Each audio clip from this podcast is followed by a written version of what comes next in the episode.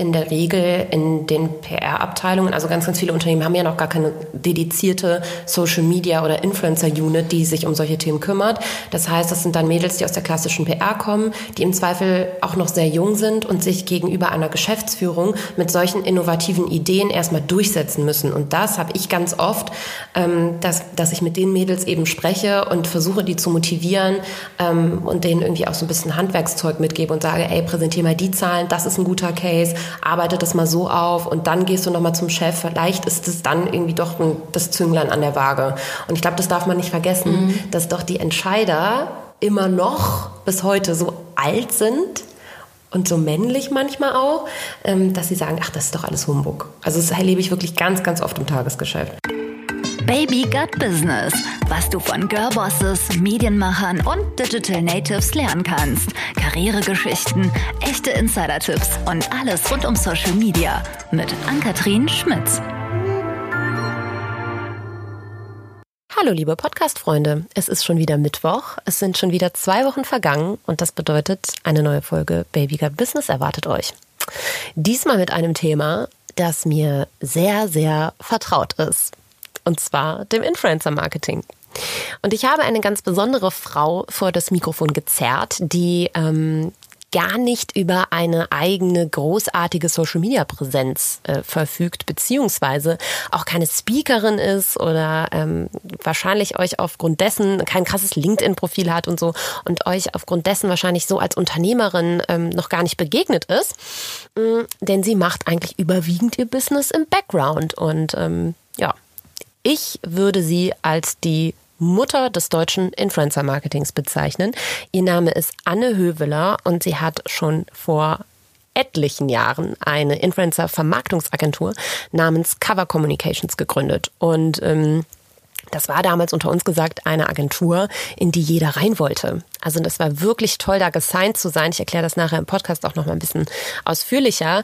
Ähm, das war wirklich was ganz, ganz Tolles und ein Ritterschlag. Und Anne ist seitdem einfach ein Trend, ein Influencer-Trend-Trüffelschwein ähm, die sich wirklich auf alles draufsetzt und es zu sehr, sehr lukrativen Events, Marken und Strategien und Konzepten formt. Und ähm, das beeindruckt mich schon ganz, ganz lange.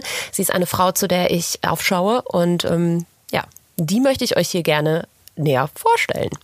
Ähm, wir haben vor allem die Fragen beantwortet, wo geht's hin mit dem Influencer Marketing 2020? Es wird manchmal ein bisschen Influencer nerdy, ähm, ist aber vielleicht für den einen oder anderen auch mal ganz spannend. Da wird ein bisschen gefachsimpelt.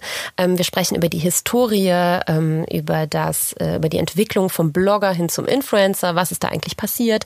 Was hat sich verändert? Ähm, werden, wird das Influencer-Marketing jetzt langsam erwachsen? Welche Trends gibt es überhaupt noch, um in dem Markt 2020 sowohl als Influencer als auch als Unternehmen erfolgreich zu sein? Welche Faktoren sind da wichtig? Wir geben zusammen eine Prognose. Ihr merkt, da steckt ganz, ganz viel Inhalt drin diesmal und er ist auch, glaube glaube ich, ziemlich lang geworden. Deswegen will ich hier gar nicht länger rumquatschen, sondern wünsche euch ganz viel Spaß zum Thema Influencer Marketing. Ja, und ich freue mich, euch direkt eingangs den Sponsor der heutigen Folge schon vorzustellen. Und zwar ist das First. First, ganz wichtig, wird in dem Fall mit Y anstatt mit I wie Erste auf Englisch geschrieben, ganz wichtig, falls ihr das später googeln wollt, ähm, und ist eine Geschäftskontolösung für Gründer, Selbstständige und Freiberufler, die jetzt 2020 so richtig mit ihrem Business durchstarten wollen. Denn das, was ihr ganz am Anfang euch immer, immer, immer als erstes neben einem guten Steuerberater suchen solltet, ist eine passende Geschäftskontolösung für euch. Und da natürlich die aller, allermeisten am Anfang ihrer Gründung möglichst wenig für die Kontoführung ausgeben wollen, ähm, ja, ist das sozusagen für alle, die gerade starten, meines Erachtens die aller, allerbeste Lösung. Ich bin gerade selbst dahin gewechselt. Für alle, die den Podcast vielleicht noch nicht so lange hören, ich habe ähm, Ende 2018 nochmal selber neben Nova Lanalov, ähm, ich erzähle es einfach nochmal ganz kurz, ich vermute, vielleicht sind äh, ein paar neue Hörer durch die letzte äh, Folge mit Farina hinzugekommen, ähm, habe Ende 2018 nochmal eine Social Media Marketing Beratung gegründet. Ähm, die mittlerweile äh, recht erfolgreich läuft und habe mich damals schon für eine Online-Bank entschieden. Ich sage jetzt nicht die Konkurrenz an der Stelle, weil das irgendwie unpassend wäre. Ähm, ich will ja hier auch niemanden in Grund und Boden reden, aber ähm, war da aufgrund des Service und ehrlich gesagt auch aufgrund der Erreichbarkeit dieser Leute, die da arbeiten, nicht so zufrieden. Das heißt, ich bin also auch vor kurzem zu First gewechselt und ähm, kann euch das, wie gesagt, ja persönlich sogar sehr ans Herz legen. Ähm, ihr habt 50 kostenlose Buchungen drin. Ich glaube, jeder, der schon mal vielleicht sich über Geschäftskonten informiert hat, weiß, dass das nicht unbedingt Standard ist. Ähm, ihr habt 10.000 Automaten, an denen ihr auch ähm, mit der kostenlosen EC-Karte Geld abheben könnt, aber auch Geld einzahlen könnt. Ihr habt einen exzellenten äh, Support, den ihr auch telefonisch erreichen könnt, was auch nicht bei jeder Online-Bank ähm, unbedingt Standard ist heutzutage. Ja, und äh, die bieten euch sogar an, kostenlos zu wechseln, falls ihr jetzt sagt, ich will von meinem alten ähm, Anbieter, meinem alten Konto irgendwie wechseln und bin auch nicht ganz so zufrieden. Das geht alles umsonst, das übernehmen die für euch von First.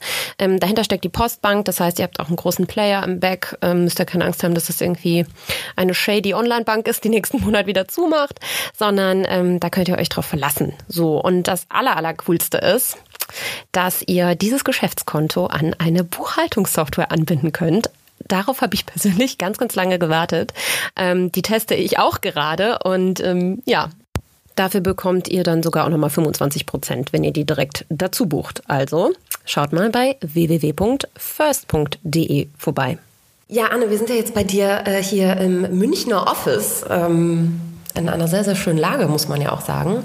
Und ähm, du bist ja eigentlich noch krank geschrieben. Anna hat was am Fuß, muss man off the record äh, dazu sagen. Bist du ein Workaholic oder arbeitest du einfach so gerne? Mm, ich arbeite tatsächlich sehr gerne. Ähm, ich habe mir sehr viele Gedanken auch in den letzten Wochen gemacht und wir haben hier gerade vor zwei Tagen ein Teammeeting gehabt und dann habe ich gesagt, ging es darum, Leidenschaften, so was ist deine größte Leidenschaft, wo ich dann echt nach sehr langer Selbstreflexion irgendwann mal feststellen musste, ähm, es ist tatsächlich mein Job, also der macht mir einfach Spaß und in jeder freien Minute mache ich irgendwas, was im Entfernten mit dem Job zu tun hat. Also nicht in jeder freien Minute, aber schon sehr viel tatsächlich. So, ich habe im Intro dich schon so ein bisschen vorgestellt und grob auch das, was du so machst, aber ich bin in unserem Vorgespräch gerade schon rausgehört, da steckt ja noch viel mehr dahinter, als ich das selber wusste. Ähm, was macht denn Cover PR eigentlich? Ähm, ja, Cover macht im äh, Großen und Ganzen alles rund ums Thema Influencer Marketing. Ähm, das heißt, wir entwickeln Kampagnen, wir entwickeln Kampagnenstrategien. Ähm, wir machen aber teilweise auch nur Kampagnenumsetzung. Wir haben früher sehr viel Management gemacht, Influencer-Management. Wir haben jetzt seit äh, einem guten Jahr haben wir eine Agentur auch in Wien, also Cover Wien. Tatsächlich ist eine eigenständige Agentur. Die machen nach wie vor Schwerpunkt Management, aber hier in Deutschland machen wir tatsächlich zu, ich würde mal sagen, 95 Prozent machen wir ähm, Kampagnen, äh, Konzeption und Kampagnenumsetzung und natürlich alles, was dazu gehört, sprich Zahlen, Zahlen, Zahlen auch viel. Interessant. Ähm, wie kann man sich denn so einen typischen Alltag bei dir als Agenturchefin vorstellen? Wie startest du und wie endest du am Ende und was liegt dazwischen? Ähm, das beschreibt wahrscheinlich äh, am besten tatsächlich die aktuelle Situation. Ich habe aktuell keinen äh, Schreibtisch hier, keinen eigenen. Wir sind gerade hier so ein bisschen am Umräumen und Umbauen und gucken, wie äh, können wir uns hier auch viel Kreativplatz lassen. Und ich habe gesagt, eigentlich brauche ich überhaupt keinen Schreibtisch, weil wenn ich hier bin, bin ich sowieso nie an meinem Schreibtisch. Schreibtisch. Also ich bin drei Tage die Woche hier in München im Office. Und an den drei Tagen bin ich eigentlich, entweder bin ich in Meetings oder ich sitze in irgendeinem Raum und telefoniere oder ich ähm, bin halt bei den Mitarbeitern. Also es ist tatsächlich so, dass ich hier dann oft überfallen werde. Und mein Fokus mittlerweile ganz klar ist, ähm, eben die Mitarbeiter weiterzuentwickeln und weiterzubringen und nicht ähm, selber mehr alles abzuwickeln. Und in den zwei Tagen, wo ich ähm, äh, entweder in unserem Landsberger Office bin oder zu Hause im Homeoffice bin, da arbeite ich dann tatsächlich sehr viel ähm, strategisch und sehr viel konzeptionell. Und einen Tag bin ich auch bei uns im, in der Buchhaltung. Da ist natürlich, die Zahlen gehören mittlerweile auch stark zu meinem Job, muss ich sagen. Habe ich mich auch mittlerweile gut mit äh, angefreundet. Aber so einen ganz klassischen, typischen Tag gibt es tatsächlich nicht. Also das Wichtigste ist für mich immer so der, die erste Stunde am Morgen, in der ich mich strukturiere und mir auch wirklich überlege, so was ist heute, äh, was ist heute die Prio, weil alles, was da drunter gelistet ist, schaffe ich sowieso nicht in der Regel. Das muss ich dann am Wochenende machen. Und ähm, hier tatsächlich in München, ich bin permanent am Reden und im Austausch und am Zuhören und nicht, sitzt nicht am Rechner eigentlich. Ja. ja, möglicherweise ja auch ähnlich wie ich, ein bisschen unterwegs innerhalb Deutschlands genau. zum Kunden und so genau. weiter. Das gehört ja wahrscheinlich ja. auch. Genau, auch viele Kundentermine natürlich. Nur äh, habe ich ja jetzt, äh, ja, ich würde mal sagen, so die letzten drei, äh, drei bis sechs Monate immer mehr angefangen, das auch tatsächlich abzugeben. Ich habe ja mittlerweile auch ein paar Leute, die sich da äh, sehr gut weiterentwickelt haben und denen das auch großen Spaß macht. Und ich habe auch festgestellt, dass es auch gar nicht immer das Beste ist, wenn ich selber zum Kunden gehe. Also die machen das wirklich gut. Das ist die auch immer eine schöne Wertschätzung, wenn sie dann selber die Lorbeeren sich abholen können. Cool. Und ähm, die machen da auch einfach einen äh, guten Job und können den Kunden auch beraten, teilweise auch, obwohl sie, ich sag mal, Mitte 20 sind. Das unterschätzt man dann immer, was die schon, was die schon leisten können und welche Erfahrungswerte die trotzdem schon mitbringen. Und deswegen versuche ich auch da Stück für Stück ähm, mich so ein bisschen rauszunehmen und wirklich nur noch die Termine zu machen, wo ich weiß, okay, hier geht es jetzt um, um, große strategische Sachen, ähm, wo es wichtig ist, dass ich einfach damit am Tisch sitze. Ähm, ich habe es schon eingangs gesagt, für mich bist du die Mutter des Influencer-Marketings. Vielen Dank. Ich glaube, keiner hat so viel Influencer-Marketing ähm, auf dem Buckel wie du. Ich denke immer, ich bin schon lang dabei mit meinen sechs, sieben Jahren mittlerweile. Aber ähm, bei dir, als du angefangen hast, hießen Influencer ja auch noch Blogger. Genau. Ne? Da gab es gar den Begriff ja tatsächlich noch gar nicht. Und ähm, die, was, äh, was hat dich damals dazu motiviert? Ähm, wie bist du jetzt zu deiner eigenen Agentur gekommen? Und also ich stelle mir das halt extrem schwierig vor, zu einer Zeit damit anzufangen, ähm, wenn selbst ich in der Gegenwart immer noch Probleme habe, ähm, A, meinen Job zu erklären, dann zu rechtfertigen und dann auch noch Leute davon zu überzeugen, dass das irgendwie sinnvoll ist. Ja, also das war zu der Zeit tatsächlich ähm, eine Riesen-Challenge, weil äh, die meisten Leute kannten das Thema überhaupt nicht. Also die wussten auch nicht, was ein Blogger ist. Äh, genauso wie heute ähm, äh, der Influencer äh, noch mit einigen Vor- und äh, äh, Vorurteilen zu kämpfen hat, waren es damals halt die Blogger, die wirklich äh, ja eigentlich die Meilensteine, würde ich sagen, ähm, geebnet haben für die heutigen Influencer, ähm, aber die es wirklich schwer hatten. Also die haben da wirklich gekämpft und haben eigentlich ja noch alles for free gemacht. Ne? Also und das ist immer das, wo ich sage, das muss man heute auch immer rückblickend so ein bisschen betrachten, dass die natürlich die Vorarbeit geleistet haben. Das sind nicht immer unbedingt die, die heute die Lorbeeren dafür ernten. Ähm, und äh, die haben da wirklich äh, zu der Zeit einfach sehr viel Leidenschaft mit reingegeben. Und bei mir war es auch tatsächlich die Leidenschaft damals einfach für das Thema. Ich habe äh, selber an einem, an einem Blog mitgearbeitet oder den Blog konzeptioniert und aufgebaut. Da äh, ging es um Fashion und Style in erster Linie und bin dadurch dann tatsächlich einfach in das Thema reingeschlittert. Also ich wusste, als ich angefangen habe, selber nicht, was ein Blog ist. Ich wurde von einem Unternehmen angefragt, weil ich aus der Fashion ursprünglich komme und ähm, fand das total spannend, weil ich ein unheimlich begeisterter Schreiber bin. Also ich mm. schreibe wahnsinnig gerne und ähm, manchmal auch zum Nachteil meiner Mitarbeiter, weil ich da sehr perfektionistisch bin und gerne noch mal hunderttausendmal über Sachen drüber gehe. Und ähm, so bin ich damals eigentlich in das Thema reingerutscht und habe relativ früh natürlich dann das Netzwerk gehabt, das Erforderliche. Einfach weil ich zu den damaligen Bloggern der ersten Stunde einen sehr guten Draht hatte. Und dann ähm, habe ich mich mit äh, der Camilla von Mami Mac heute mhm. ähm, äh, und Social Moms habe ich mich zusammengetan und habe ähm, Cover PR gegründet. Heute heißen wir Cover Communications. Die Camilla ist aber kurz danach schwanger geworden und hat gesagt, äh, sie will da jetzt erstmal sich ausklinken und zu dem Zeitpunkt war das auch noch nicht klar, ob das überhaupt was wird, weil Blogger kannte ja niemand. Und äh, selbst mein Mann hat mich nach zwei Jahren noch gefragt, mal, wie lange willst du das eigentlich noch machen? Kann, meinst du, damit kannst du total, irgendwann mal Geld verdienen? Ich wollte gerade sagen, total unlukrativ. Genau, total unlukrativ. Also mein Mann hat dann, äh, der, für den ist immer das Thema Skalierbarkeit ganz wichtig und der kam immer mit seiner Skalierbarkeit ähm, und hat gesagt, das ist also ob ich mir nicht mal was anderes suchen will oder irgendwas anderes aufbauen möchte. Und ähm, es war halt tatsächlich echt die Leidenschaft für das, dieses, dieses, Thema und auch dieses Zwischenmenschliche. Also man hat natürlich wirklich mit wahnsinnig viel unterschiedlichen Leuten zu tun. Und das war das, was mich dann wirklich auch an dem Thema gehalten hat. Ähm, nicht das Geld in erster Linie, weil das Geld gab es damals nicht. Also äh, das äh, ja, ich war froh, als ich dann irgendwann mal eine erste Praktikantin einstellen konnte und mir irgendwo zur Untermiete äh, einen Büroraum äh, außerhalb meines Wohnzimmers äh, anmieten konnte.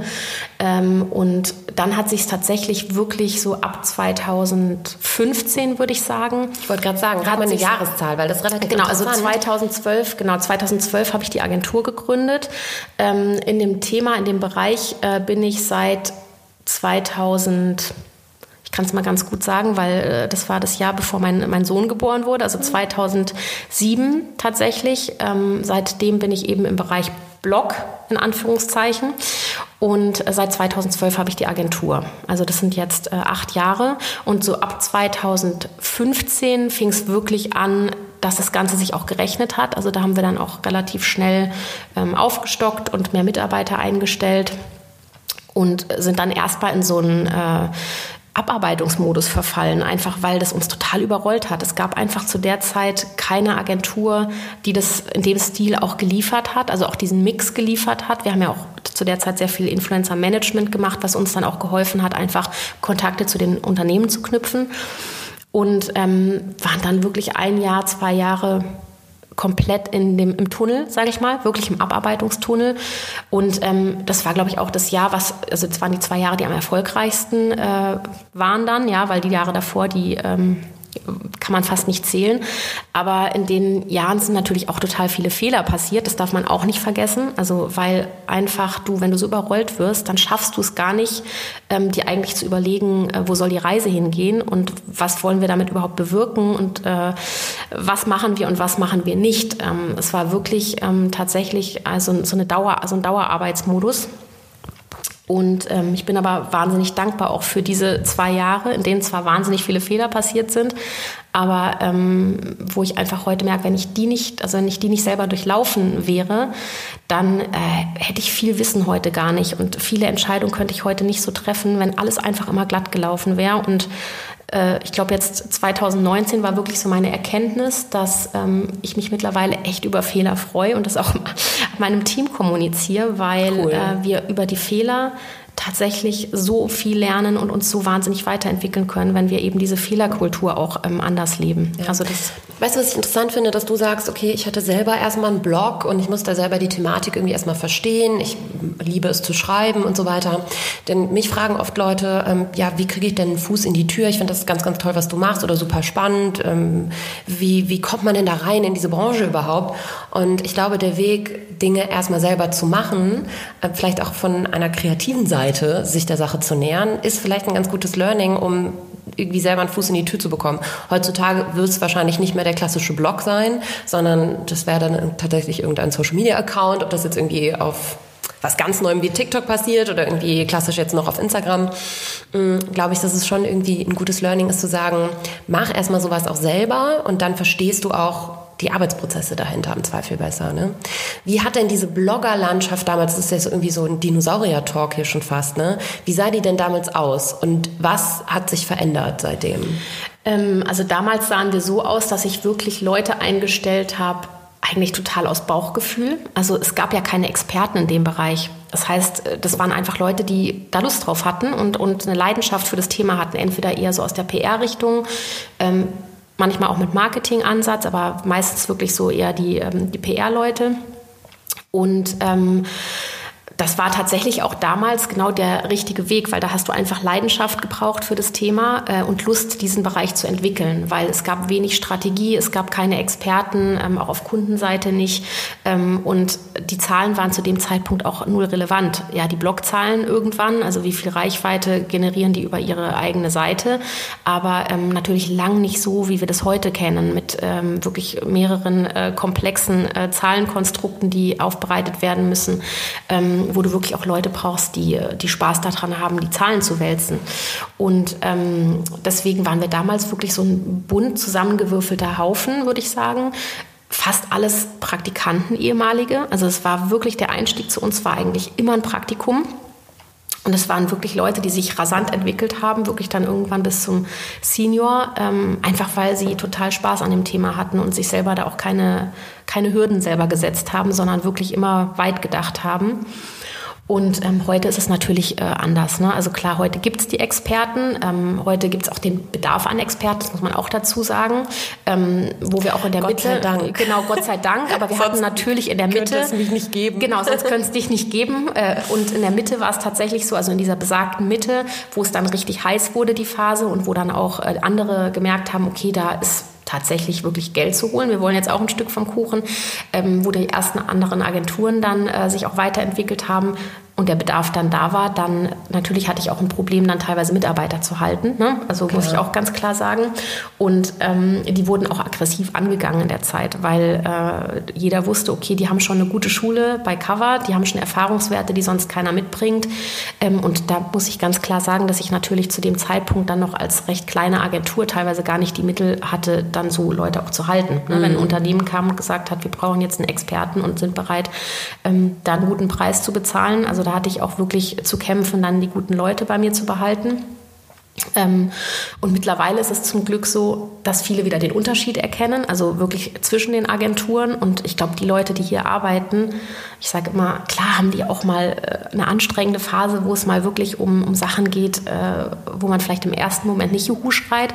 Aber ansonsten haben die wirklich, ähm, ich sag mal, sag mal, den coolsten Job der Welt eigentlich, ne? weil ähm, wir realisieren wirklich tolle Projekte mittlerweile und das ist der größte Unterschied auch wirklich zu zu damals in diesen Kreativgeschichten wie Projekten ähm, haben wir halt auch die Leute, die an uns glauben und die auch an die Projekte glauben. Weil ähm, zu dem Zeitpunkt mussten wir noch wahnsinnig viel Überzeugungsarbeit leisten und da war das Vertrauen gar nicht da. Die haben, da hat keiner gesagt, so ich gebe euch jetzt mal 10.000 Euro, guckt mal, was ihr damit macht.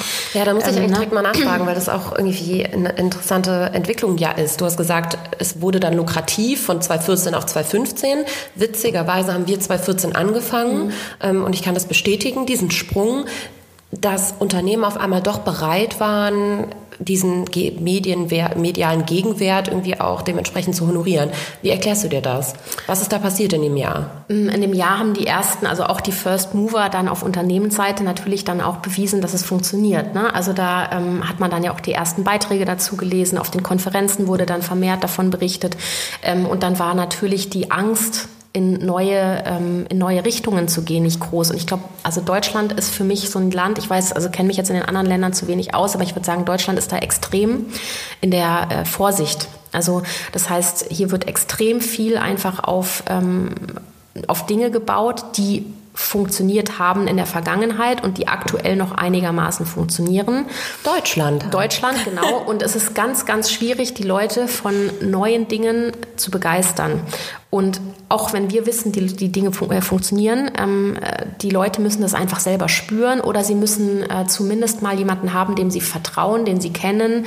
Oder es muss ein vertrautes, großes Unternehmen sein, was diesen Sprung wagt ähm, und dann eben von Erfolgen berichtet. Und in dem Moment, wo sie sehen, andere ziehen an uns vorbei oder andere haben damit einen großen Erfolg, in dem Moment ähm, ja, ziehen sie mit. Und ne, in dem Moment genau trauen sie sich dann ähm, zu testen, mal zumindest. Ja. Ne? Und was du auch nicht vergessen darfst, dass in der Regel in den PR-Abteilungen, also ganz, ganz viele Unternehmen haben ja noch gar keine dedizierte Social Media oder Influencer-Unit, die sich um solche Themen kümmert.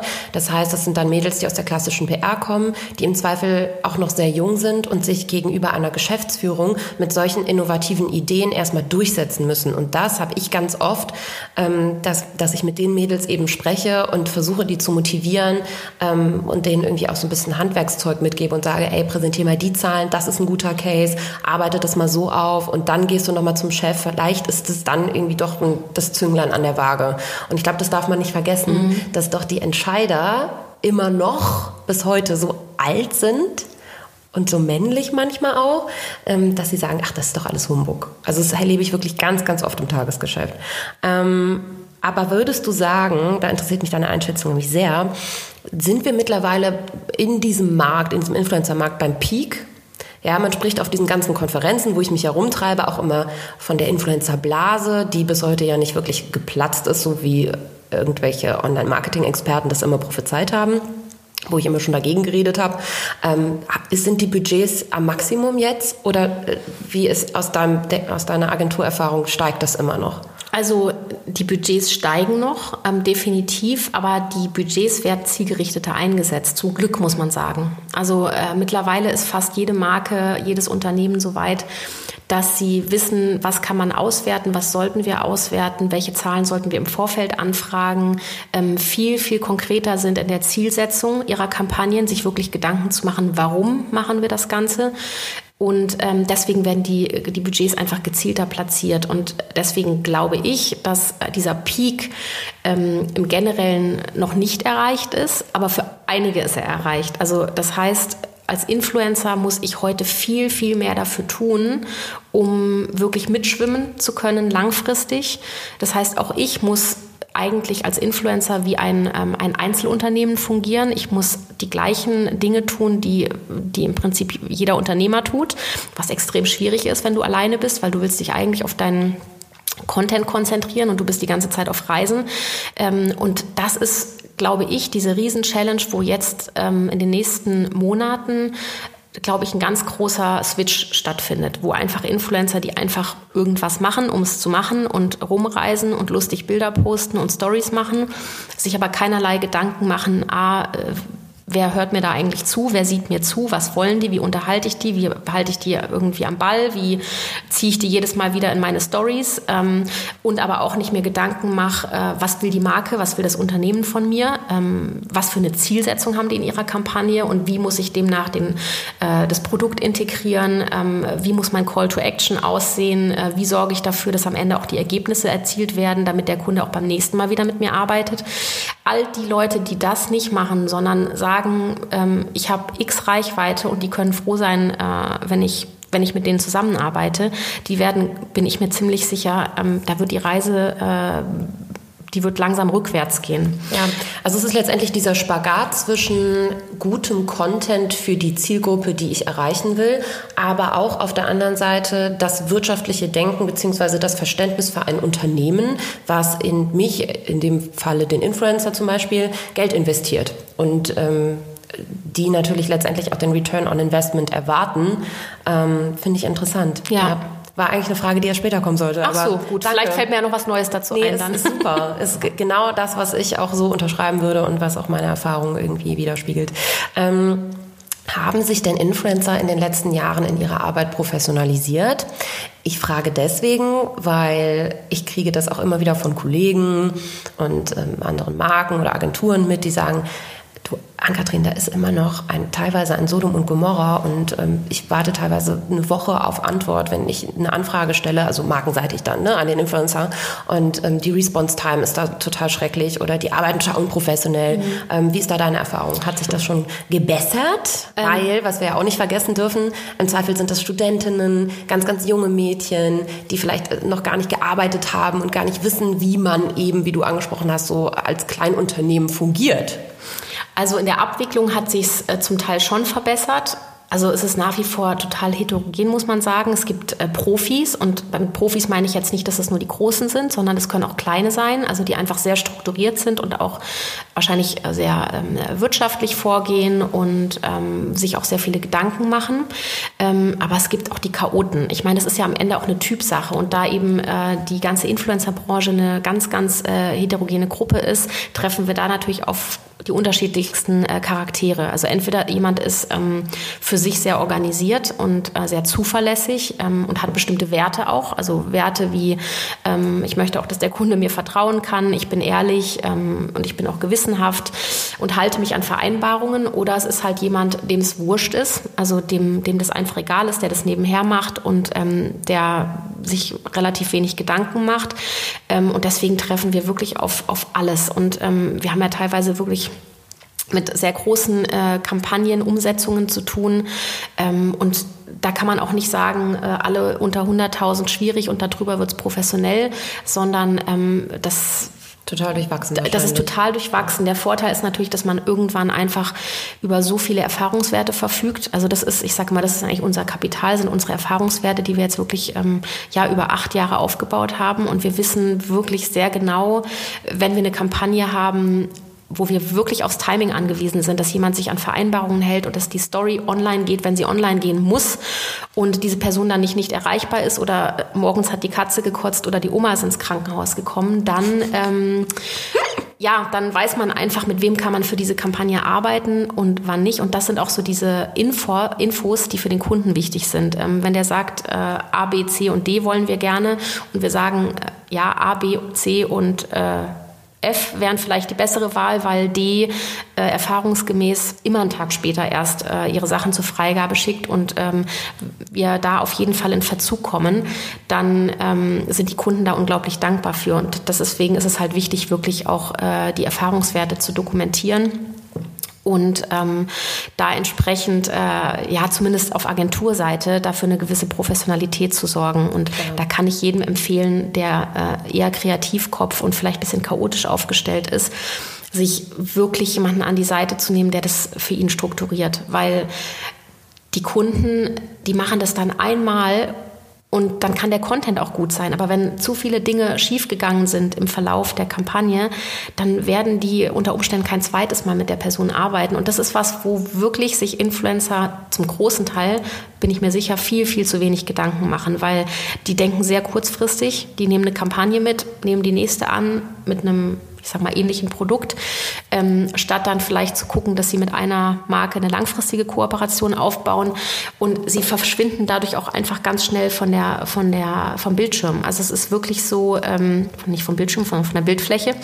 ähm, dass die Marken sich auch austauschen, gerade bei Konzernen. Und äh, wenn ich mit einer Marke einfach äh, keine gute Kampagne umgesetzt habe und äh, zu, nicht zuverlässig war und mich an bestimmte Vereinbarungen nicht gehalten habe, dann kann das sein, dass die anderen Marken dieses Konzerns auch nicht mehr mit mir arbeiten. Und das, äh, dann, und dann geht ein Ansprechpartner von Marke A zu Marke B und ähm, da äh, ne, wird dann auch nicht mehr mit dem Influencer gearbeitet. Deswegen dieses langfristige Denken ist einfach wahnsinnig wichtig und das beherrschen die aller, allerwenigsten tatsächlich. Krass. Ähm, ja, worauf legen Marken denn jetzt vielleicht auch mit Hinblick auf 2020 Wert bei der Auswahl ihrer Influencer? Kannst du einfach mal so ein paar Kriterien nennen? Ich glaube, das ist für beide Seiten, egal wer jetzt gerade hier zuhört, spannend. Ja, also die Marken, mit denen wir, wir, arbeiten, ich kann natürlich immer nicht für alle sprechen, weil es wird sicherlich auch andere geben, aber die Marken, mit denen wir äh, arbeiten, die gucken wirklich mittlerweile nicht mehr nur, ob der Content schön ist, sondern da, müsst, da muss auch einfach sichergestellt sein, dass die Zielsetzung erreicht wird. Das heißt, auch die Zahlen dahinter müssen zur Zielsetzung passen. Und ähm, dieser Mix, der ähm, ist der ja, ausschlaggebende einfach für die Auswahl der Influencer dann am Ende. Deswegen kann ich auch da wieder jedem Influencer nur raten, nicht nur schöne Bilder zu machen, sondern Bilder zu machen oder Stories sind viel wichtiger, ähm, die die Leute interessieren, die die begeistern und, äh, und abholen. Und das ist ähm, was, was so oft vergessen wird. Also ne, dass die Marken mhm. hinterfragen das gar nicht, äh, sprechen die ihre Zielgruppe an, holen die die ab. Aber das, natürlich sind das die Zahlen am Ende, die dann darüber eine Aussage treffen, ob ich es schaffe, meine Leute zu begeistern. Apropos Zahlen, jetzt werden ähm, sehen sich ja viele Influencer ähm, dem, in, dem neuen oder 2017 eingeführten Instagram-Algorithmus gegenüber, ähm, der die Reichweiten ja in der Tat in den letzten zwei Jahren doch stark eingeschränkt hat, stellenweise. Ähm, wirkt sich das auch auf dein Geschäft mit den Influencern aus? Nee, eigentlich nicht, zum Glück. Ähm, würden wir mehr im Management arbeiten, glaube ich, hätten wir damit mehr zu kämpfen. Ähm, ich glaube, unsere ähm, meine Österreich-Geschäftspartnerin, ähm, die hat sicherlich ein größeres Thema äh, damit. Wir jetzt hier tatsächlich nicht. Ähm, aber es ist natürlich so, dass es auf Influencer-Ebene äh, Auswirkungen hat, klar, und dass sie damit zu kämpfen haben und es gerade für die Leute besonders hart ist, die, die wirklich einen tollen und hochwertigen Content machen ne, und sich da sehr stark auch auf eine, ja, auf eine gewisse Qualität statt Quantität ähm, fokussieren. Und ähm, ansonsten kann ich eigentlich wirklich nur zustimmen ähm, der Aussage, die man auch oft von Instagram bekommt, dass am Ende das gut ausgespielt wird, was die Leute sehen wollen. Äh, es ist einfach so. Und ich glaube, dass viele, die gedrosselt sind, ich, es gibt bestimmt auch Ausnahmen und ich will jetzt hier auch keinen, äh, keinem äh, gegen das Schienbein treten, aber ich glaube schon in dem Moment, wo mein Content nicht mehr ausgespielt wird, sollte ich wirklich anfangen, mir die Frage zu stellen, welche Message ich eigentlich verbreiten will, wie ich die Leute abhole und wie ich begeisterte Zuschauer in Anführungszeichen gewinne. Weil es ist heute einfach nicht mehr so, dass die, ähm, dass die äh, Follower auf den Feed gehen und gucken, wer hat die schönsten Bilder und was passt farblich am besten zusammen, sondern ähm, die wollen da unterhalten werden. Und ähm, wenn jemand das schafft, ähm, mit einer mittelmäßigen bis schlechten äh, Bildqualität äh, lustige Sachen zu machen, die die Leute total spannend finden und ähm, wo die sich abgeholt fühlen und wo die sagen, hey, die ist total witzig und genauso tollpatschig wie ich, so Sachen passieren mir auch ständig, dann ähm, ja, dann werden die Stories regelmäßig geguckt und dann äh, trägt es natürlich auch zu einem gewissen Erfolg bei, egal ob mein, meine Bilder, die ich mache, äh, besonders hochwertig geshootet sind. Arbeitet ihr mit Analysetools? Weil du hast jetzt gerade auch mehrmals äh, die Wichtigkeit der Zahlen äh, in dem gegenwärtigen Influencer-Marketing-Markt angesprochen. Ähm, und wenn ja, welche könntest du empfehlen? Also wir arbeiten tatsächlich mit, mit InfluencerDB. Ähm, das heißt auch schon um eine gewisse Unsere Aussage. Freunde aus Köln. Ja, Freunde aus Shoutout. ähm, genau, weil ähm, ja die da auch natürlich äh, in dem Bereich auch schon jahrelang unterwegs sind und auch sehr genau wissen, wo der Bedarf ist bei, äh, bei Kunden, aber auch bei Agenturen. Ähm, und da tatsächlich auch äh, die, die Auswertung der Influencer schon mal eine gewisse Aussagekraft hat. Ne? Es ist nicht so, dass die Zahlen eins zu eins äh, so stimmen. Also wir haben da schon riesen Schwankungen auch gehabt, aber zu, äh, die Richtung stimmt und das ist ja das Wichtige. Also ich sehe schon, ähm, hat jemand ein gutes Wachstum. Ähm, ich sehe natürlich bei der Länderverteilung zumindest so plus minus, in welche Richtung geht's. Ob der dann nachher 40 Prozent oder 45 Prozent in Deutschland hat, ähm, ist relativ egal. Ähm, wichtig ist ja, er hat einfach einen großen Deutschlandanteil und das sind so Zahlen, die, ähm, die auf jeden Fall helfen, um eine Entscheidung zu treffen, wer der Richtige ist, wenn man nicht jeden Influencer vorab wirklich nach seinen Insights fragen möchte. Ähm, deswegen kann ich, ja, also das ist einfach das, was bei uns, äh, bei jedem Influencer einmal ähm, durchgetestet wird, bevor wir, bevor wir uns entscheiden, mit wem wir arbeiten. Und natürlich für die Reportings am Ende ähm, arbeiten wir mit den Insights von den Influencern plus äh, je nach Kunde dann mit bestimmten äh, Tracking-Parametern, wo dann nochmal eine Performance gemessen werden kann. So, jetzt hast du mehrmals schon gesagt, ihr habt früher auch viele Influencer exklusiv gemanagt. Und da kann ich ja mal aus einer ähm, außenstehenden Perspektive sagen, das war auch immer eine Auszeichnung damals, 2014 bis 2017 auf jeden Fall noch, zu sagen, hey, wir sind bei Cover PR gesigned. Ich vergleiche das immer ganz gerne mit, ähm, wie bei einer klassischen Modelagentur irgendwie bei Luisa Models zu sein oder ich weiß ehrlich gesagt gar nicht, was da, was da gute Agenturen sind. Ähm, warum habt ihr euch strategisch dagegen entschieden, das weiter zu verfolgen und warum habt ihr euch auch von vielen Leuten getrennt? Ähm, also strategisch dagegen entschieden haben wir uns gar nicht eigentlich so ganz bewusst. Also das ist viel, was einfach dann so passiert ist. Ähm, und wir wurden damals, wie ich gesagt habe, einfach überrannt. Das heißt, wir mussten uns irgendwie so entscheiden, arbeiten wir an den Kampagnen oder arbeiten wir ähm, an den, an den Management-Themen. Und obwohl uns das Management sehr am Herzen gelegen war damals und wir zu vielen ja auch einen sehr, sehr persönlichen äh, Kontakt hatten oder noch haben nach wie vor, ist es so, dass einfach die dieses Thema ähm, Kampagnenkonzeption und Kreativarbeit dem Team auch wahnsinnig viel Spaß gemacht hat. Und äh, wenn ich gefragt habe in die Runde, ähm, was, was wollt ihr machen, dann kam meistens so, ja, Management macht mir total Spaß, aber die Kampagnen sind auch cool und mit den Marken zu arbeiten, ähm, gibt uns nochmal ein ganz anderes Learning auch für den Markt und ein anderes Verständnis. Ähm, und so ist es damals dann tatsächlich ähm, einfach ähm, ja, äh, in dieser Abarbeitungsphase so ein bisschen durch die Priorisierung in die Richtung gegangen. Warum wir uns dann konkret von Einzelnen getrennt haben, hatte in der Regel oft auch einfach einen pragmatischen Grund. Ich bin äh, bin vielleicht auch ein zu wenig wirtschaftlich denkender Mensch auch lange gewesen. Ähm, und habe dann auch einfach Influencern vorgeschlagen, du, äh, ihr macht es ja so super zu zweit. Also ich sag äh, ein bekanntes äh, Instagram-Couple, die heute ganz groß sind, ähm, wo ich dann gesagt habe, ihr macht es doch super zu zweit, wofür braucht ihr uns überhaupt? Ähm, Wäre doch viel einfacher, wenn ihr die Anfragen direkt beantwortet. Ähm, und nach wie vor haben wir ja einen guten Draht und einen guten Kontakt, aber ich glaube, in manchen Fällen ich bin dann auch einfach zu ehrlich. Also, äh, oder ich bin ehrlich, sagen wir es so, was heißt zu ehrlich? Mich ärgert das auch nicht, weil ähm, wir haben mit anderen Sachen großen Erfolg. Aber hätte ich damals natürlich, wäre ich da äh, mehr catchy gewesen und hätte die Influencer alle eingesammelt, wo ich wusste, die werden groß und erfolgreich und hätte die gehalten, wo ich weiß, die werden eine große Rolle spielen ähm, und hätte denen das Blaue vom Himmel erzählt, dann ähm, wären wir in eine ganz andere Richtung gegangen. Dann hätten wir uns auch ganz anders entwickelt, eben mehr ins Richtung, in die Richtung Management.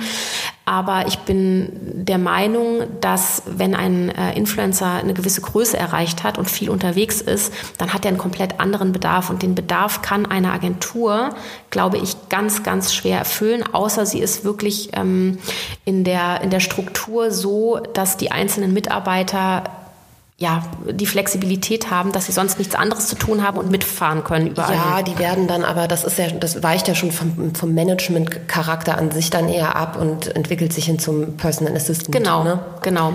Ja. Und ähm, ich glaube, und das ist meine Erfahrung, die ich mittlerweile mache, ähm, wir arbeiten wahnsinnig gut mit selbst gemanagten Influencern zusammen, also die nicht über eine Agentur laufen oder die halt zumindest nur eine persönliche Assistentin haben. Ja. Ähm, alles, was über die Agenturen läuft, ähm, das sind gewisse Holpersteine, ja, weil du sprichst nie direkt.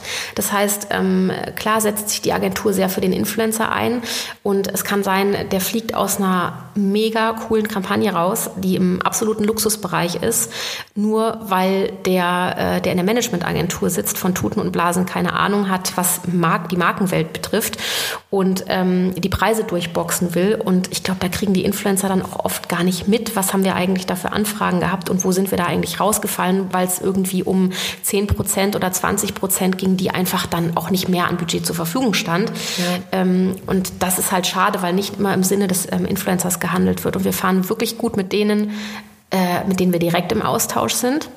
Ähm, und mit denen, wo wir einfach die Managements natürlich mittlerweile gut kennen und wo wir wissen, die sprechen eigentlich wirklich komplett aus äh, eine Sprache mit ja. ihrem mit ihrem Talent Creator Influencer whatever. Ja, ähm, ja.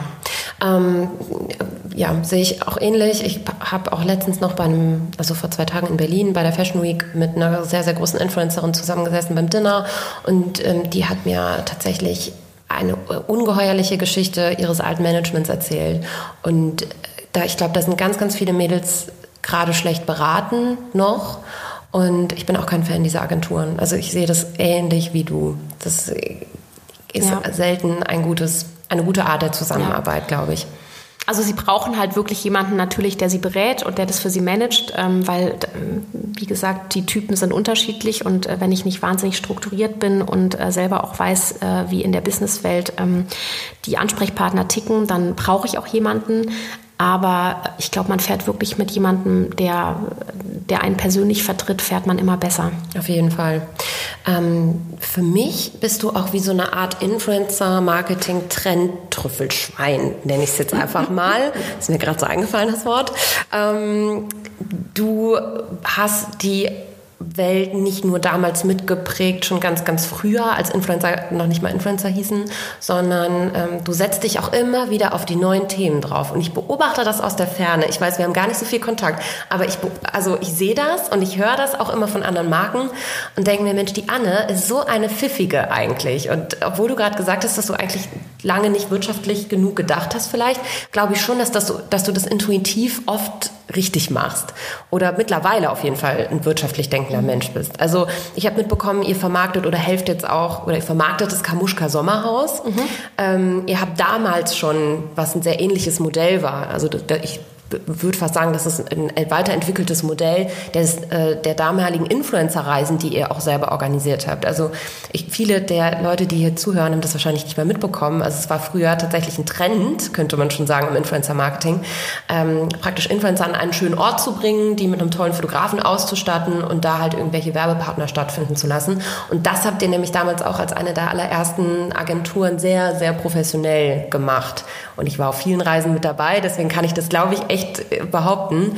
Ähm, wie findest du immer diese, diese Trends mit als Erste? Wie kommen diese Kontakte zustande? Also kommt so eine Kam auf dich zu und sagt, hey Cover PR, ähm, hast du Bock, die und die Idee mit mir zu vermarkten? Oder wie, mhm. wie läuft das? Ja, tatsächlich ja. Also ähm, war das tatsächlich so, dass ähm, Carmen und, und Niklas da auf uns zukamen, einfach weil die, glaube ich, sehen, was wir in dem Bereich schon gemacht haben und sehen, dass wir da auch einen ähm, Erfahrungsschatz mitbringen Und äh, das war tatsächlich auch das größte Projekt, also so ein riesiges Projekt jetzt wie das Kamuschka Summerhouse oder jetzt auch das Winterhaus hatten wir davor nicht gemacht. Die Reisen waren alle so ein bisschen kleiner.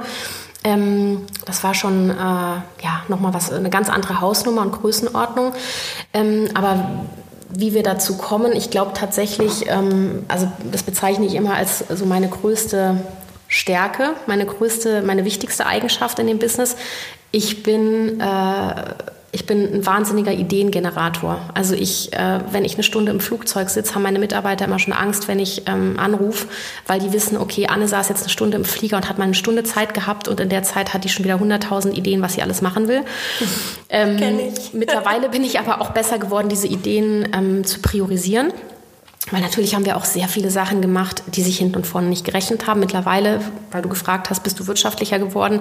Ja, definitiv, weil ähm, du kannst dir ab einer gewissen Größe einfach nicht mehr erlauben, aus Imagegründen irgendwelche geilen Projekte umzusetzen, wo du am Ende aber drauf zahlst, sondern die Sachen äh, müssen sich dann irgendwann auch mal äh, rechnen, damit ähm, eben auch dieses wunderschöne Office hier und die guten Mitarbeiter, die, äh, die wirklich eine, einen Top-Job machen, auch äh, dafür bezahlt werden können und sich eben auch weiterentwickeln können. Und ähm, ich glaube wirklich, es sind, es sind tatsächlich die Ideen einfach. Ähm, und natürlich den Markt beobachten. Also ich habe ja zu Anfang gesagt, ähm, der, der Job ist da meine große Leidenschaft. Und ich glaube, diese Projekte, diese neuen und diese Ideen würden nicht entstehen, wenn ich morgens ins Büro komme und meinen Laptop aufklappe und äh, gucke, was steht heute an und den abends wieder zuklappe, sondern ich bin rund um die Uhr, ähm, fallen mir irgendwelche Sachen ein ähm, oft auch nachts, wo ich aufstehe um drei, äh, hunderttausend äh, Sachen im Kopf habe, weil ich irgendwie total euphorisch bin, weil ich einen coolen Termin hatte oder auf einem super Event war und dann stehe ich mitten in der Nacht auf und sitze bis von drei bis sechs äh, sitze ich dann irgendwie am Schreibtisch und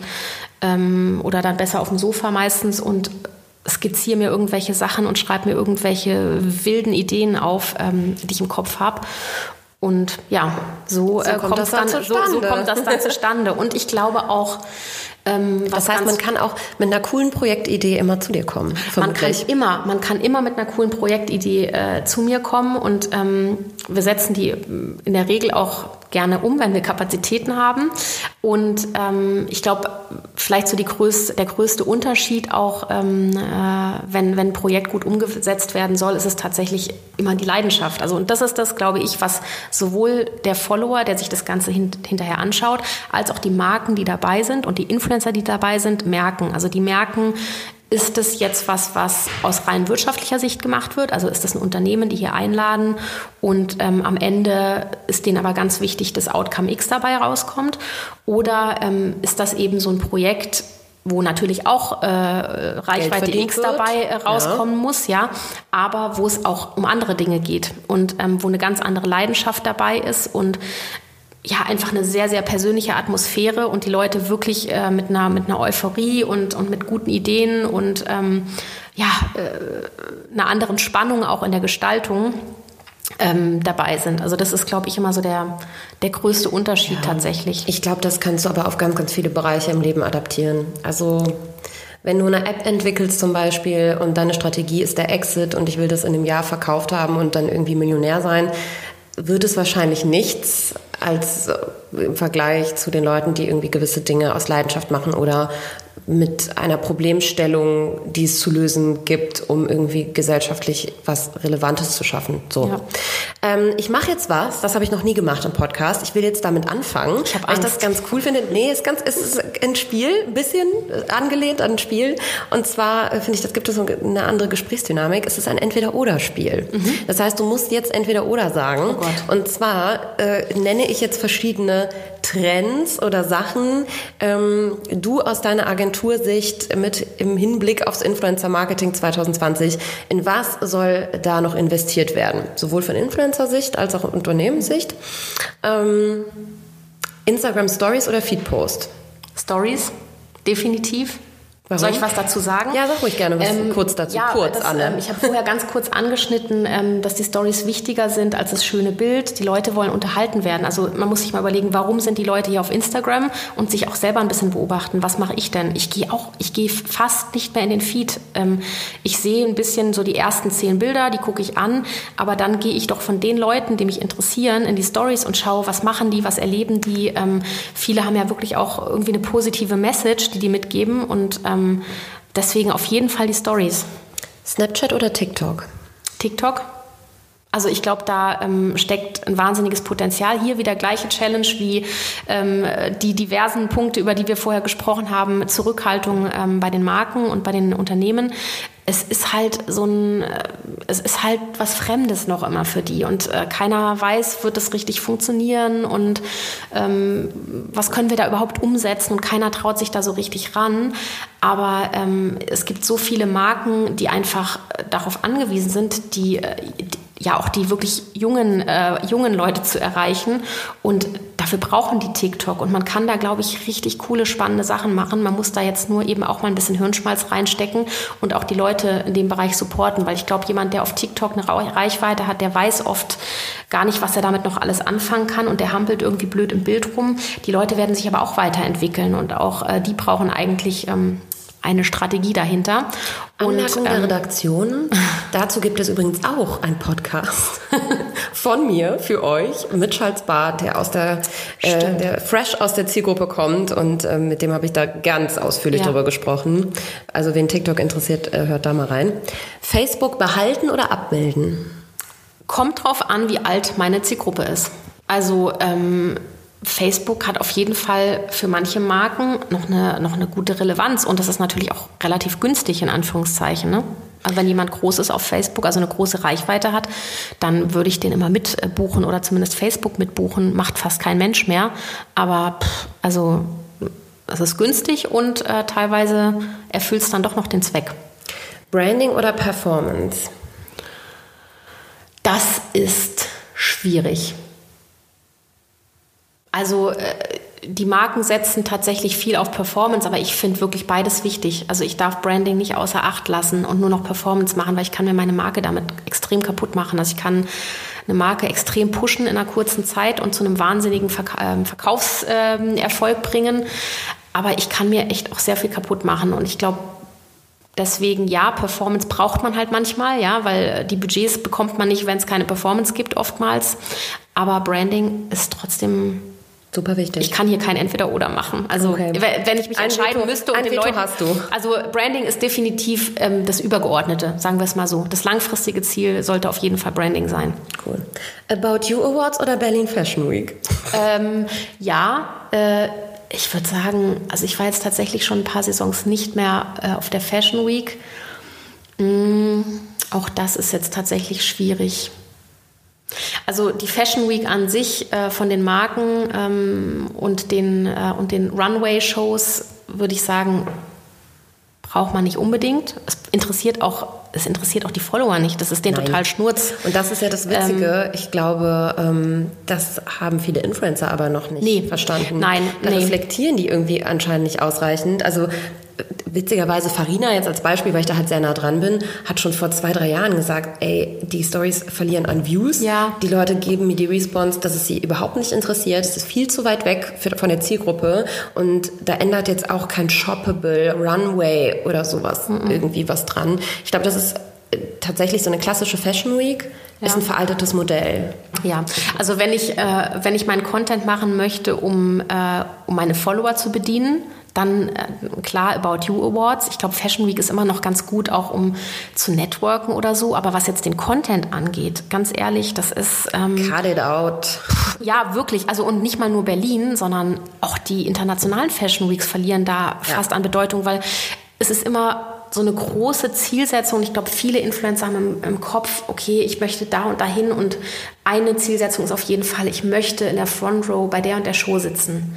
Und dann, dann frage ich die immer, okay, aber wofür denn? Also, wen interessiert denn das? Also, deine Follower interessiert das nicht. Die interessiert mehr, wie du dich da fertig machst für die Show, mit wem du abends danach essen gehst was auf der Show ist, interessiert die überhaupt nicht. Und ähm, ich glaube, das ist äh, dieses Thema wirklich, man muss sich selber als Influencer einfach äh, sehr viele Gedanken machen, wer schaut sich den Content an und was interessiert die? Warum, warum gucken die sich das an? Ja. Und das sind nicht die Fashion Weeks.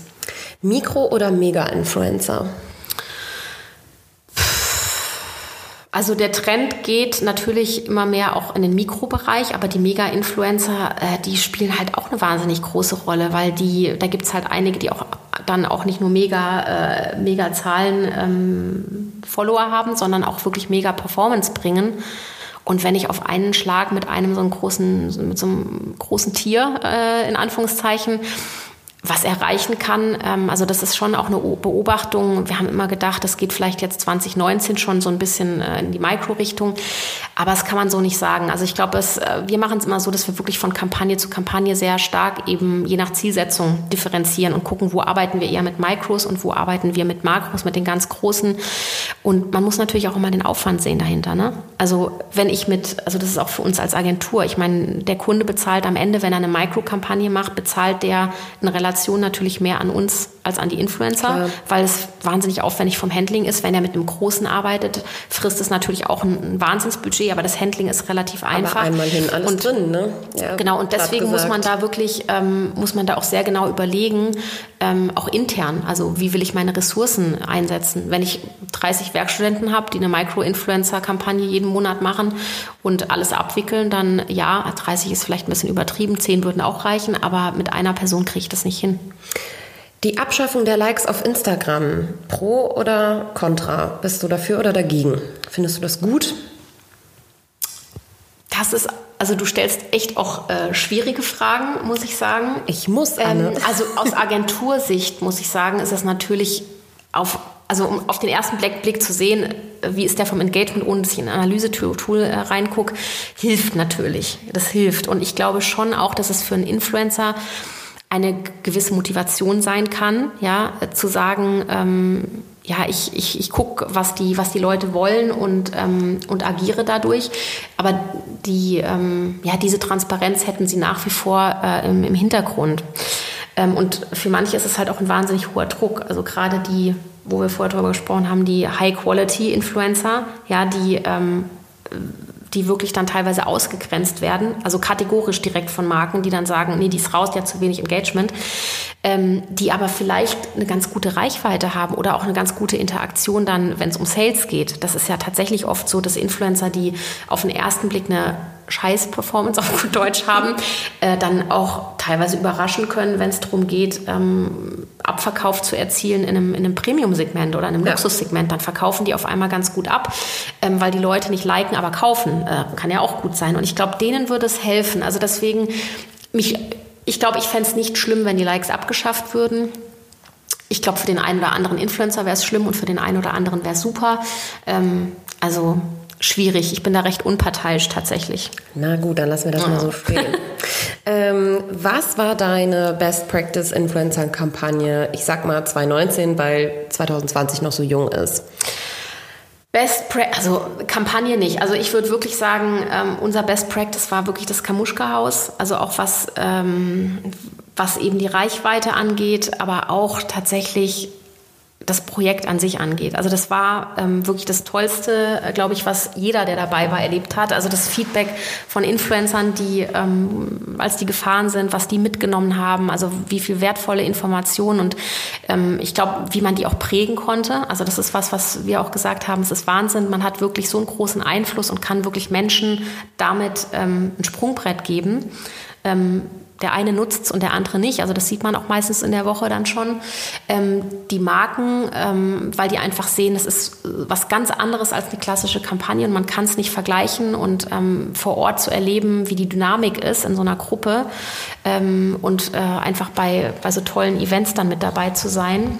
Ähm, und natürlich auch fürs Team. Also das ähm, die Euphorie dann während so einem Projekt, ähm, wo, glaube ich, echt jeder Einzelne, der da beteiligt ist, egal ob das die Fotografen sind, die Videografen, äh, das Team von Carmen komplett ähm, oder eben dann auch ähm, bei uns die Leute, die das organisieren, die arbeiten ja wirklich äh, in der Woche und auch die Influencer, die teilnehmen, muss man sagen.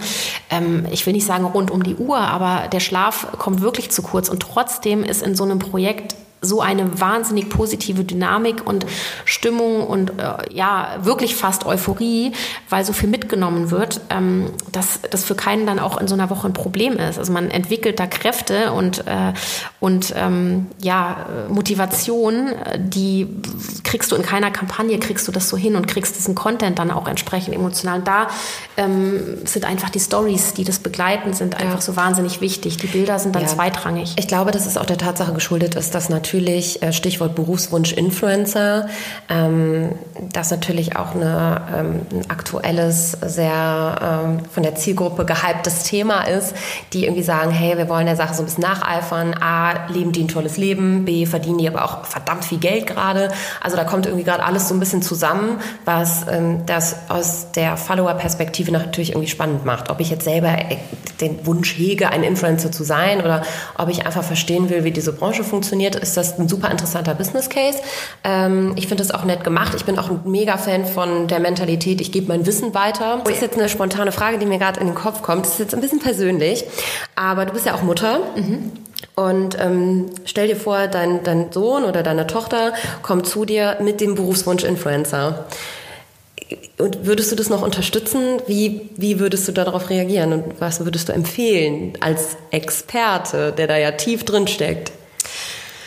Puh, ähm, tatsächlich ist die Situation gar nicht so ähm, weit weg von mir. Also mein Sohn, der, ähm, der wird jetzt zwölf äh, dieses Jahr und ähm, der, äh, der hat seinen YouTube-Account und seinen Instagram-Account und ähm, fragt mich da auch immer viele Sachen und wundert sich, warum er, ähm, warum sein Klassenkamerad schon fünf, der hat fünf Follower schon jetzt diese Woche gemacht und er hat noch keinen gemacht.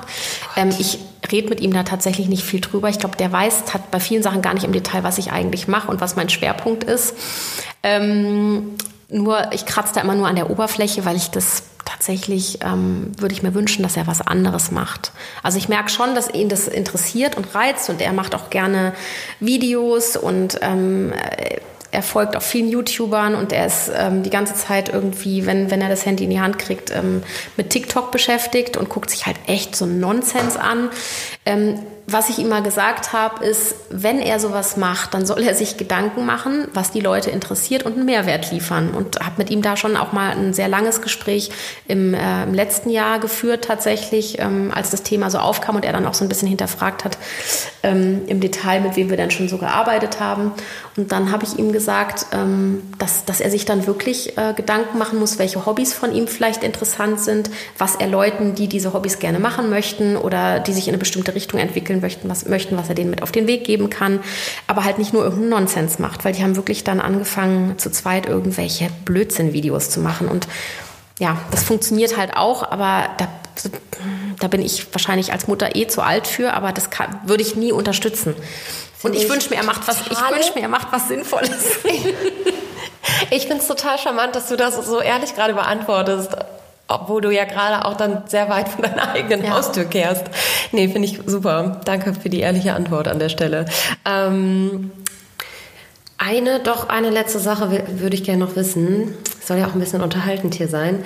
Kannst du eine absurde, witzige, schreckliche, meines, meineswegen auch ähm, Erfahrung aus den letzten fünf Jahren, sage ich mal, in deinem Bereich, ob das jetzt mit einem Influencer war, du brauchst ja um Gottes Willen keine Namen zu nennen, oder ob es mit einer Marke mhm. war, wo du dir an den Kopf gefasst hast oder wo du dich totgelacht hast.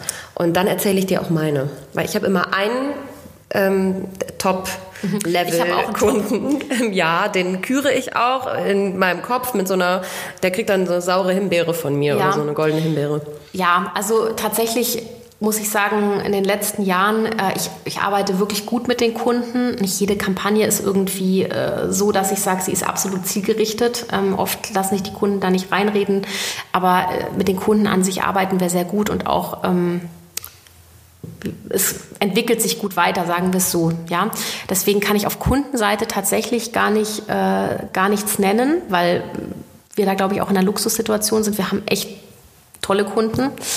Ähm, aber aus Influencer-Sicht kann ich tatsächlich, also es gäbe mehrere Anekdoten, aber eine tatsächlich, die mir sofort einfällt, es war eine super lustige Situation. In dem Moment war sie nicht lustig. Ähm, und zwar haben wir Influencer zusammengestellt für für, es ging um eine Hairbrand und es sollte ein Spot gedreht werden und es sollte Content kreiert werden und ähm, dieser Content wurde auch nicht in Deutschland geshootet, sondern es war, stand im Zusammenhang mit einer Reise. Und äh, wir hatten da vorher die Informationen zusammengestellt und ähm, auch eine Influencerin mit dazu genommen, die wir jetzt persönlich nicht so gut kannten. Ähm, ist ja auch gar nicht möglich in der Fülle heutzutage mehr.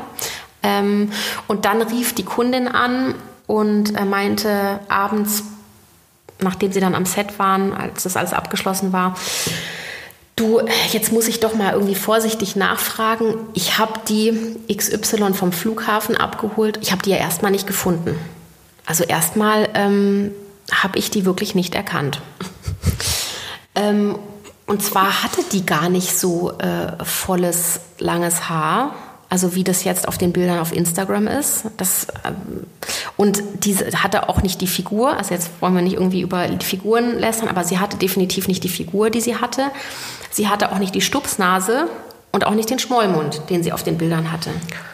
Und Sommersprossen hatte sie auch nicht. Oh so und das ist halt dann also Diese Sommersprossen. ja und das ist halt tatsächlich ähm, einfach was, wo glaube ich also das war für uns auch echt so ein Wachrütteln, wo wir gesagt haben, für so eine Aktion müssen wir die Leute vorher echt in Live gesehen haben. Ähm, das war auch vor, ich glaube, das ist jetzt über zwei Jahre her. Das heißt, da war das Story-Thema auch noch nicht so groß. Ähm, und da hat zu der Zeit, auch wenn jemand Stories gemacht hat, eher so nochmal die Bilder gerepostet auf den, in den Stories und nochmal ja. mit Text-Overlay versehen, mhm. aber noch nicht so persönlich interagiert. Und ähm, das ist eigentlich so die Geschichte, die immer wieder auch äh, bei uns vorgekramt wird, tatsächlich und über die wir heute noch lachen. Ähm, mit der Influencerin haben wir tatsächlich auch seitdem nicht mehr gearbeitet. Ähm, weil das halt wirklich, also sowas geht halt nicht. Also ich kann nicht. Da wird äh, bearbeitet, was nicht, das Zeug hält. Ja, aber ich, das geht einfach nicht. Das kann ich nicht machen. Und wenn ja. ich sowas mache, dann muss ich so ehrlich sein, wenn ich dann so ein Shooting annehme oder so ein Videodreh annehme, dann also dann muss ich einfach so ehrlich sein und sagen, passt mal auf, wir können das gerne machen, aber ich muss euch sagen, ähm, dass die Bilder stark bearbeitet sind und ich sehe so eigentlich nicht aus. Und ähm, ja, das ist einfach exemplarisch auch so ein bisschen für dieses, ähm, so perfekt ist alles nicht. Und das ist eigentlich so meine Lieblingsgeschichte tatsächlich der letzten Jahre. Mega. Hm. Die so, jetzt klasse. deine. Ach so, ja, ich habe das, ich kann das natürlich jetzt nicht mit Influencern erzählen, weil dann weiß jeder sofort. wen ich da meine oder manche Geschichten, ähm, glaube ich, kennen auch nur zwei, drei Personen und dann kommt relativ schnell raus, dass ich die erzählt habe. Deswegen muss ich da mal ein bisschen aufpassen. Ähm, ich will es mir auch nicht verscherzen mit meiner eigenen Branche, aber ich kann das natürlich aus Markensicht ganz schön immer machen und ich habe immer eine Marke im Jahr, beziehungsweise eine Markenanfrage.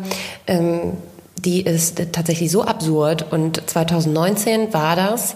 Ähm, My Happy Coffin oder so. Ich weiß nicht genau, ob, es der Wortlaut war, aber es war eine, eine ähm, Marke, die stellt Särge her und die Anfrage kam von dem Deutschen Verband für Bestatter, sage ich jetzt einfach mal. Ich kann mich nicht genau daran erinnern, wie das jetzt im Wortlaut dann korrekt heißt. Mm, und es ging darum, mit Influencern ihre eigenen personalisierten Särge zu gestalten. Die sollten dann möglichst bunt angemalt werden und äh, verschönert werden, sodass, und das war so das Kampagnenziel, der Sache des Sterbens an sich ähm, das Grauenhafte und das Furchtbare genommen wird, um das Image dieser ähm, Bestatter, dieses Bestatterverbandes irgendwie zu verbessern. Und ich habe erst gedacht, das ist ein Scherz. Ne? Und dann habe ich, ich tau wir tauschen, und äh, du sagst, Marken tauschen sich untereinander aus. Ja, das machen aber auch Influencer und vor allem ähm, Influencer-Manager. Und wir sind eigentlich auch untereinander alle im ständigen Austausch. Und weil in dieser Präsentation, die an der Mail dranhing, diverse Influencer schon genannt wurden, die angeblich bestätigt waren für die Kampagne, bin ich dann mal zu deren Managements auf kurzem Dienstweg äh, bei WhatsApp gegangen und habe gefragt, immer, ähm, ist das ein Scherz? Also habe ich jetzt irgendwie den Knall nicht gehört? Und ähm, dann gab, gab es eine, eine Entrüstung innerhalb der Branche und ähm, wir haben uns dann irgendwie dazu entschieden, das nicht irgendwie rechtlich äh, zu verfolgen nachher, weil das ist natürlich extrem rufschädigend. Am Ende des Tages kannst du das natürlich nicht machen mit einem ähm, mit dem mit dem Namen von, weiß ich nicht, einem Celebrity rausgehen. Äh, und der ist, da hat da noch nie was von gehört. Ne? Also das ist natürlich bad, bad practice. Und ähm, wir haben dann alle irgendwie einen Text aufgesetzt, den wir dann ähm, gemeinschaftlich an die Firma gesendet haben oder die Agentur, über die das kam und ähm, dass sie das bitte zu unterlassen hätten. Und das auch grundsätzlich vielleicht Idee nicht ganz so fresh war. Aber das ist so mein, ich habe für 2020 natürlich noch nichts. Ich bin gespannt, was so kommt, aber ähm, ja. Ja, du siehst meinen, Schock, auch meinen schockierten so, Gesichtsausdruck, den sieht keiner ja. im Podcast, aber da fehlen einem echt die Worte so ein bisschen. Also, mhm. weil aber ich, ich finde ja auch ein bisschen. Ich muss ja sagen, ich mag das. Ich mag ja das Verrückte äh, sowohl an Menschen als auch am beruflichen Alltag, der teilweise wirklich crazy ist, was die Leute nicht ansatzweise glauben, mit was man dealen muss. Ja. Aber es macht auch großen, großen Spaß und es wird nie langweilig. Und ähm, deswegen liebe ich, liebe ich das, was ich mache.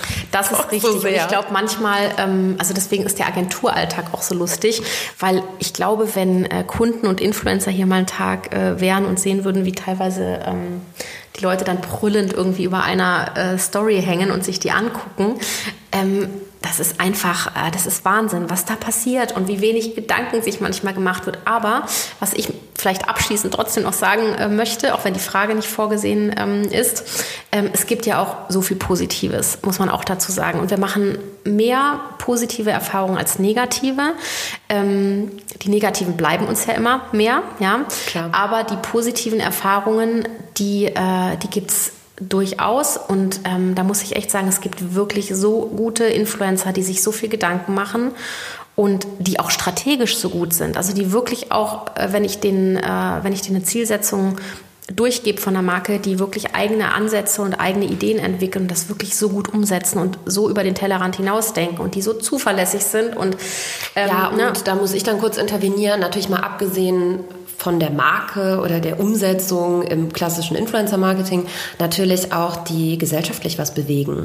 Ja. Also ein Riccardo Simonetti, der ein Inklusionskinderbuch mhm. rausbringt äh, oder LGTB-Kinderbuch rausbringt, ähm, weiß ich nicht, Influencer, die weiß ich nicht, ob es ein Kochbuch ist, einfach irgendwie einen Mehrwert schaffen oder natürlich auch eine gesellschaftliche Relevanz ja. für Themen, die vielleicht nicht alle auf dem Plan haben. Aufklärungsarbeit leisten, wenn es um Rassismus geht. Aminata ist da irgendwie, mhm. Aminata Belli ist da irgendwie auch jemand, den ich voll gerne intensiv verfolge.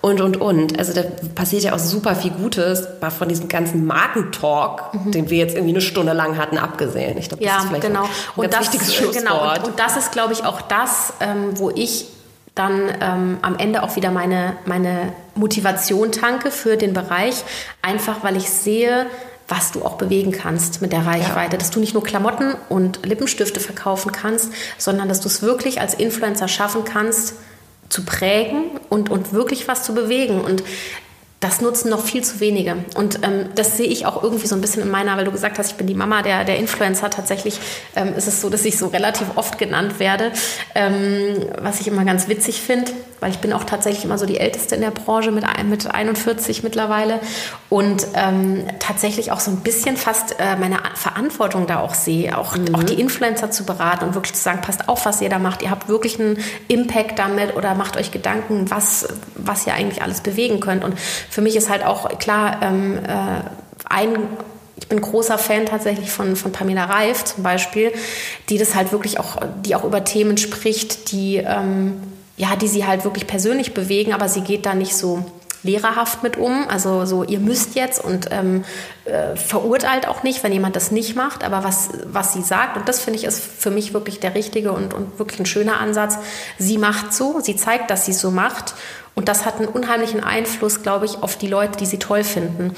Weil die sich in dem Moment fragen, wenn sie dann eine Plastiktüte kaufen oder äh, wenn sie irgendwas kaufen, was sie vielleicht dann kurz danach wegwerfen oder ähm, was auch immer, in was für ein Bereich das fällt oder eben einen Feuerwerkskörper kaufen.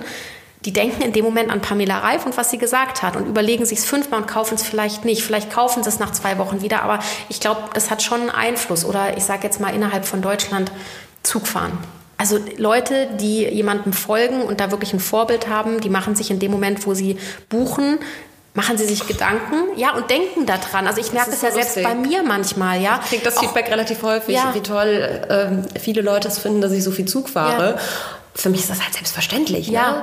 Ja, aber es ist für viele nicht selbstverständlich. Mhm, ja. Und ähm, das ist, glaube ich, das, ähm, wie man es, also nicht belehrend zu wirken, sondern zu sagen, ich mache das so und ich zeige, dass ich das so mache. Und damit ähm, habe ich einen Einfluss auf unheimlich viele Leute und was viel wichtiger ist, ich habe nicht nur den Einfluss auf die ganzen jungen Girls und Boys, die mir da folgen, sondern auch auf die Eltern tatsächlich, ja, also die dann natürlich auch ja. beeinflusst werden, weil ähm, auch mein Sohn kommt mit vielen Sachen mittlerweile schon zu mir und sagt, wieso macht ihr das eigentlich so oder so oder ähm, ja, warum fahren wir dieses Auto und nicht jenes? Ähm, wieso haben wir kein Elektroauto? Das sind Kinder mittlerweile, die kommen und die, äh, die ihre Wünsche äußern. Und das wird total unterschätzt, wie, wie beeinflussbar Eltern von ihren, von ihren Kindern tatsächlich sind. Und ähm, die dann vielleicht sagen, du, lass uns doch mal mit der Bahn äh, irgendwo hin in Urlaub fahren und nicht irgendwie äh, jeden Urlaub irgendwo hinfliegen. Ja. Und das ist vielleicht so das Abschließende nochmal. Ähm, fände ich super schön und ich glaube, da kann man wirklich noch mal viel, viel, viel nutzen, was noch nicht genutzt wird,